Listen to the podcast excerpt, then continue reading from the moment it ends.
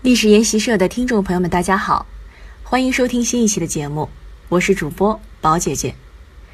今天呢，跟大家讨论一下元朝后中国为什么不存在分裂的可能性，是来源于田余庆先生的一篇论文《中国古代史上的国家统一问题》。秦统一以后啊，对开发国上做过一件大事儿。就是迁徙七种共五十万身份低下的或犯了罪的人到岭南去戍守，叫做七科折。科是科目的科，折是贬谪的折。这可是一件大事儿啊！从开发中国的边疆土地来说，一波一波去是比较常规的，只有这一次呢，是一个大的行动。从中国北方，一支五十万人的戍卒被派到了岭南。把中国南方的国土一直推进到南海边上，把长江和珠江之间大片的还没有开发的土地，包括生息其中的各族人民，一次圈到中国范围里面来。这对中国以后逐步开发南方起到了很大的作用。五十万在当时是一个极大的数字，五十万七科折的人到了岭南以后。一方面必然要同化到当地的越人里面去，另一方面，这五十万人在当地越人中间势必会起到传播中原华夏文化的作用，极大的促进了对岭南的开发。现在在广州发现了许多汉代南越王的遗迹，包括宫殿在内，所涉及的人呢，他们本人或者他们的先人就是七科折的时候到南方去的人。秦汉通西域，交通西南夷，也起了这种作用。但后代反复较多，与戍岭南不大一样。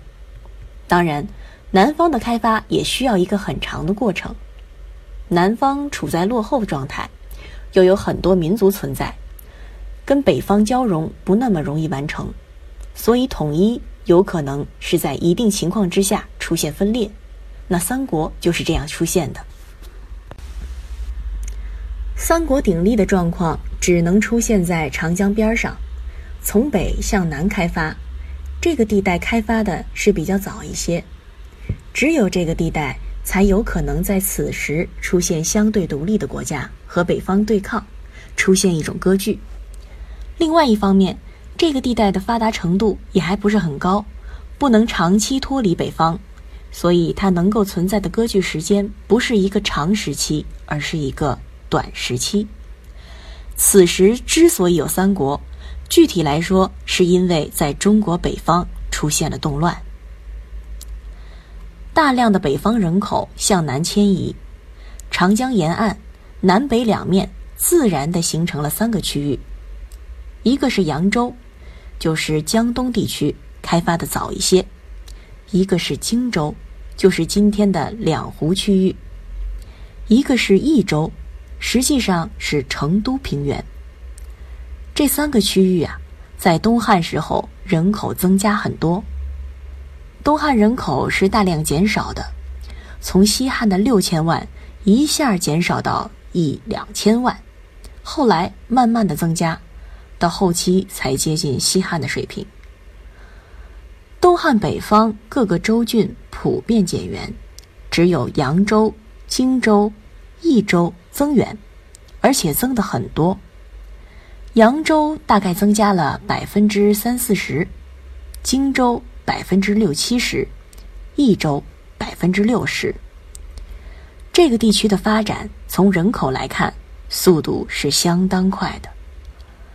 以后魏、蜀、吴三国争权的时候，荆州为什么没有能够出现一个国家呢？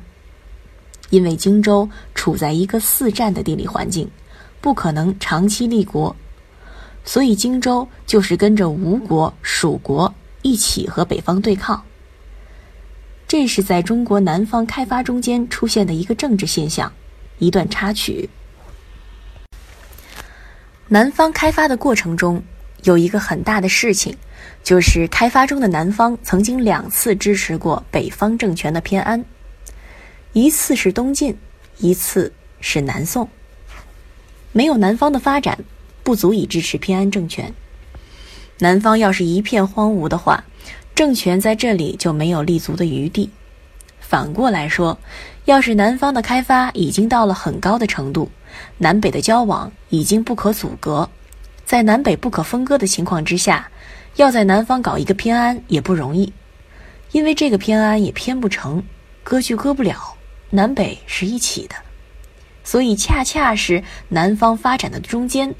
是在和北方差距缩小的过程中间，足以有一定的经济实力，又没有达到和北方完全平衡的状态，还可以搞割据。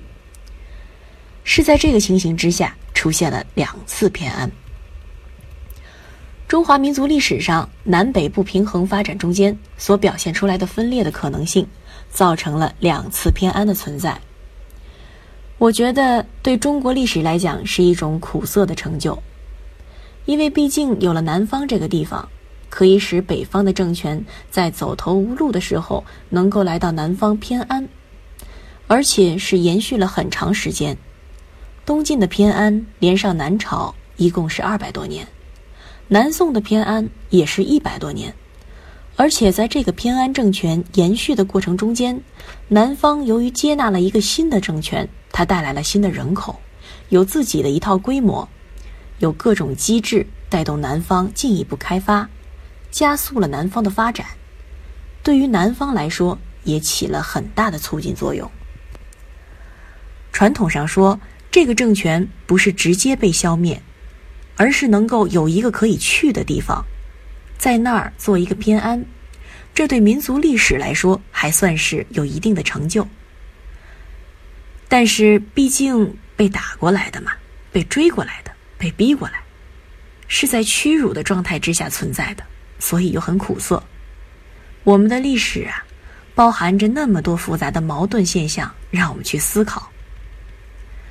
南北不平衡的发展过程，大体上是结束在唐五代之际，因为唐五代的时候，南方的水平已经不低于北方了。如果说没有以后又一波的民族问题出现，中国历史。又会是另外一个样。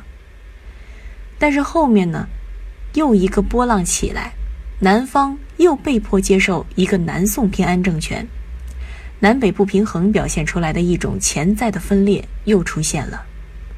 元以后的中国历史，从国土开发的角度来说，不存在分裂的可能性，所以过去可以有偏安，有东晋和南宋的偏安，到了蒙古人打过来的时候。南宋皇帝再想在这里偏安已经不可能了，特别是明朝，明朝被灭以后有一个南明，南明的皇帝也是想搞偏安，但是没有一个皇帝搞成了，在清军的追逐之下，一个一个被消灭掉，出不了一个割据的局面。为什么呢？因为这个时候南北一体。已经达到了很难在南方建立偏安局面的状态，所以南明跟过去的东晋、过去的南宋都不一样。